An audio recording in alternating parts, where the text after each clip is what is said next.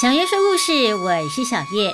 今天我们跳脱一下《封神演义》，来讲一讲《封神演义》当中那两个打来打去的国家，也就是商朝和周朝。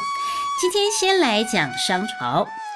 商朝是中国历史上第二个朝代，我们念书的时候都背过了。中国五千年历史，从黄帝夏商周，布拉布拉布拉布拉，一直下来，黄帝时期感觉比较像是神话。夏朝呢，是不是真的存在过？到现在还有学者保持着怀疑的态度，主要是因为没有任何夏朝的考古文物出土。而商朝呢？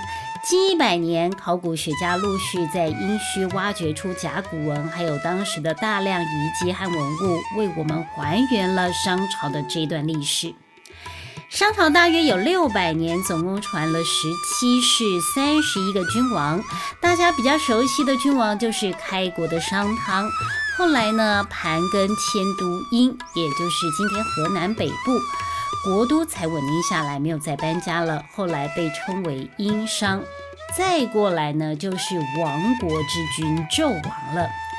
随着甲骨文的出土进来，我们才认识了在盘庚之后还有一个英明的君王，叫做武丁，更认识了武丁背后的那个女人妇好。今天节目呢就分为三个部分。第一部分要来简单讲一下商朝的历史，第二部分就来介绍一下妇好这位王后，最后才来讲讲商朝灭亡的真正原因。首先是商朝的历史，我觉得夏商周三代的历史好像不断的在复刻轮回。夏朝的最后一位君王是夏桀，他非常的残暴，引起其他各部落的不满。逐渐强盛的商部落就在成汤的带领之下灭了夏朝。商朝建立以后，为了抵御黄河下游严重的水患，同时呢，也因为统治阶层内部的频繁斗争，多次的迁都。到了第二十位君王盘庚的时候呢，迁都殷都城才稳定下来，王室内部的矛盾也得到了缓解。从此，商朝逐渐强盛起来。之后，商朝又迎来了另外一位英明的君王，叫做武丁。武丁即位之后，兢兢业业，励精图治。他征讨了周围的鬼方、土方、羌方等方国，也征服了许多的小国，扩大领土。从出土的文物当中，发现了武丁时期的宫殿，还有墓葬，还有大量的青铜器。这可以说是中国青铜时代的繁盛时期。不过，武丁死后，他开创的太平盛世没有能够长久的延续下去。到了第三十代君王帝乙，也就是纣王他老爸，还有纣王时期呢，实施严刑峻法，国内矛盾严重，所以呢，诸侯反叛，最后被周部落给灭了。而周朝经过八百年，到了周幽王，也因为昏庸而被灭了。国家被灭，史书不怪统治者不行，却把原因归咎于红颜祸水。夏桀宠妹喜，纣王宠妲己，周幽王宠褒姒，好像这样才能够为男人留点颜面。没办法呀，关于夏商周的记载，我们都是根据司马迁写的《史记》而来的。但是司马迁距离夏商也已经一千多年了，那时候又没有文献考古资料，他怎么写，大家也就怎么信了。事实到底是怎么样呢？就留待大家去判断了。好，这就是商朝简单的历史了。接下来我们聊一聊武丁的王后妇好。之前我们在讲妲己的时候就提到了这位奇女子。在中国所有的朝代当中，商朝是女人地位比较高的一个朝代，而妇好呢，在各方面的表现，还有她受到的赞扬，更是前无古人后无来者啊。她温柔婉约，仪态大方，是王的妻子。她胆识过人，人通晓兵法，是战场上让人闻风丧胆的女将军。她精通历法，擅长占卜，是王最信任的占卜官。她独具慧心，柔情似水，是王魂牵梦萦的挚爱。也因为这样一个十全十美的传奇女子，开启了她跟古丁一段凄美的爱情故事。武丁在位五十九年，他在位期间，商朝的政治经济都发展的很好，所以说是武丁盛世。一个高高在上的王，当然不会只有一个女人啊。据了解，他身边有六十几个女人，但是他一生的挚爱就只有一位，那就是妇好。妇就是妇女的妇，好就是美好的好。这点呢，从出土的甲骨文卜辞当中就可以知道了。商人上鬼，什么事情都要占卜。身为一国之君，他占卜的内容应该都是跟国家有关吧？错，武丁都在占卜什么呢？富好不会有灾祸吧？富好回来了吗？富好应该回来了吧？他一月会回来看我吗？富好的病还会拖下去吗？富好为什么做噩梦？他的牙疼好了吗？他会生小孩吗？他生小孩会难产吗？诸如此类的。从这些卜辞，你完全可以感受到武丁对富豪的爱。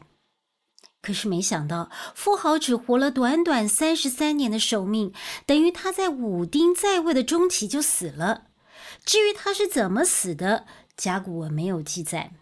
但商人相信自己所受的灾难和疾病跟神灵和祖先有关，所以武丁卜卦的时候反复的问：是神灵要带走富好吗？是我的祖先大甲要带走富好吗？还是成汤要带走富好呢？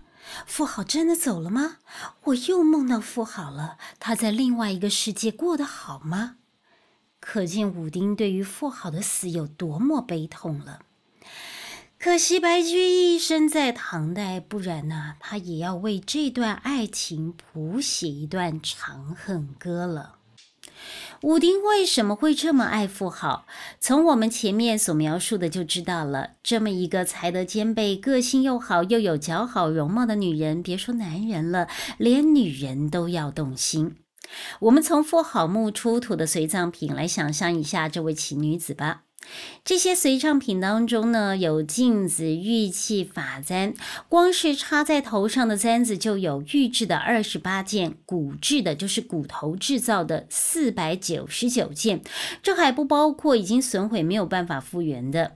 一个女人就算再爱打扮，一生也不会有超过五百条发带装饰吧？可见身为一国之后啊，富豪应该非常注重自己的外表仪态，并且引领时尚潮流。如果光会打扮，未免给人家奢侈肤浅的感觉。但是富豪不是，她不但是武丁的妻子，还是驰骋沙场的女将军。他曾经好几次指挥军队跟外族作战，而且他率领的军队还不是小军队哦，而是一万三千人的大部队。可见呢，他不仅能够领兵作战，还很懂兵法，连武丁都要仰赖这位骁勇善战的妻子帮他开疆拓土、保家卫国。在富豪的墓中发现了两件兵器，一个是斧文钺，一个是龙文钺。钺呢，就是跨越的越，改成金字旁，这是一种像斧头一样的兵器。这两个月呢，都重达九公斤左右，可见富豪是一个能够手拿重兵器上场杀敌的女人。除了上场杀敌，她还拥有代表众人主持祭典的权利。商朝能够出面主持祭祀的那个人，代表着他的地位非常的崇高，掌握跟神灵对话的话语权，通常都是由商王来主持。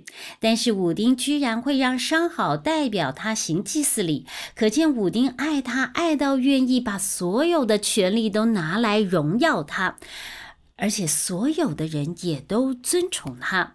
这么好的一个女人，却只陪伴了武丁短短的时光，武丁是多么的沉痛。他只能够把他对富豪的爱化为陪葬品，跟富豪一起埋入土中。富好的墓长五点六公尺，宽四公尺，深七点五公尺。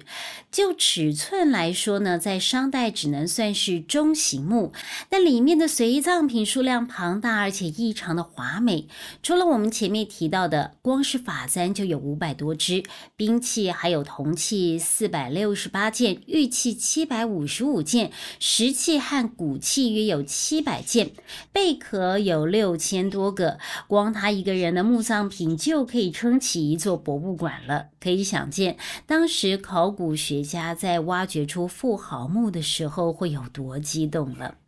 你如果有机会到中国河南，或许可以查一下当地的国家博物馆是不是有相关的展览。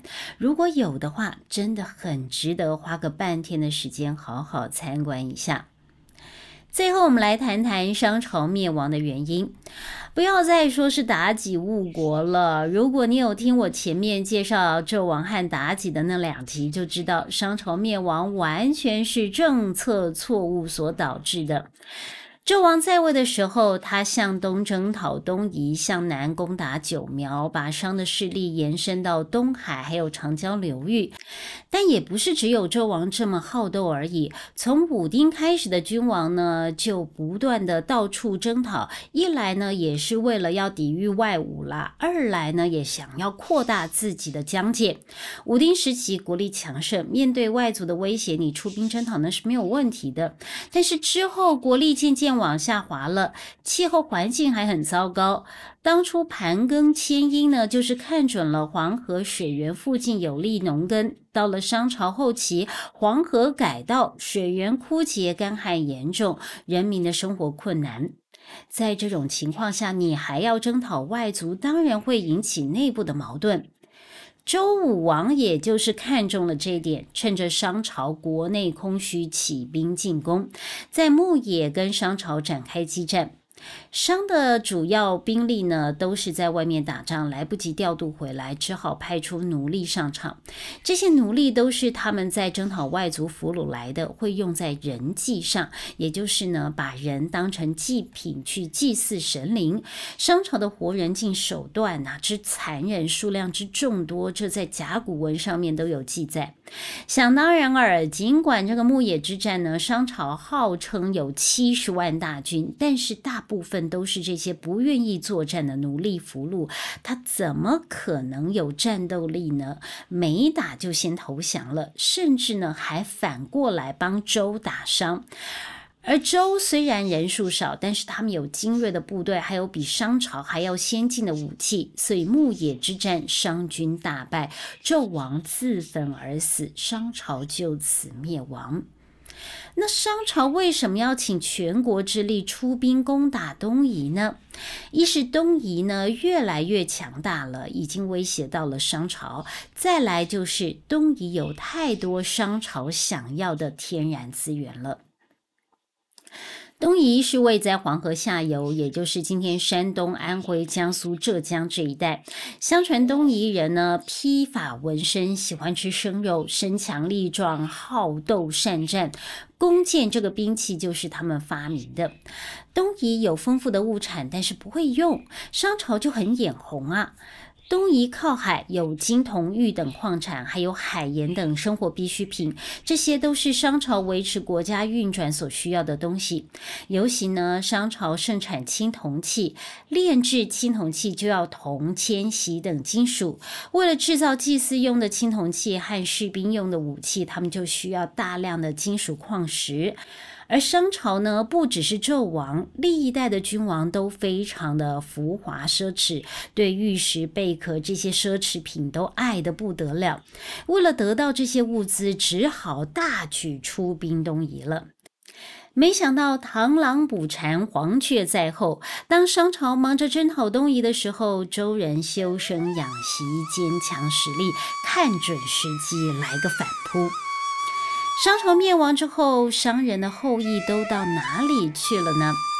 当时的人有一个原则：灭国不绝嗣。就是我把你的国家灭了，但是还是保留你的血脉祭祀。于是周武王在分封诸侯的时候，还是把殷商原本的旧地朝歌给纣王的儿子武庚。但是不放心啊，就安排自己的弟弟管叔、蔡叔还有霍叔驻守在周围，目的就是要监督这些商朝的移民，防止他们造反，史称三监，监督的监。没想到后来却发生了三监之乱，这个后面我们讲到周朝的时候会来讲一下。纣王的哥哥韦子启降服周朝，被封在商朝旧都商丘这个地方，建国号宋。纣王的叔叔箕子不愿意臣服，但是因为箕子是一个非常有贤德的人，纣王在位的时候，他就曾经劝诫过纣王，但是纣王不听，还把他关起来，他就装疯卖傻，躲过灾祸。商朝被灭之后，周武王把他放出来，还请教他治国之道。后来就让他带着部分不愿意臣服的商王室，还有商朝的人呢，北迁到今天的朝鲜半岛，建立了朝鲜国，史称姬氏朝鲜。商朝近六百年的历史就此画下句点。好了，小月说故事，我们今天讲的是商朝的历史，希望你会喜欢。我们下次见。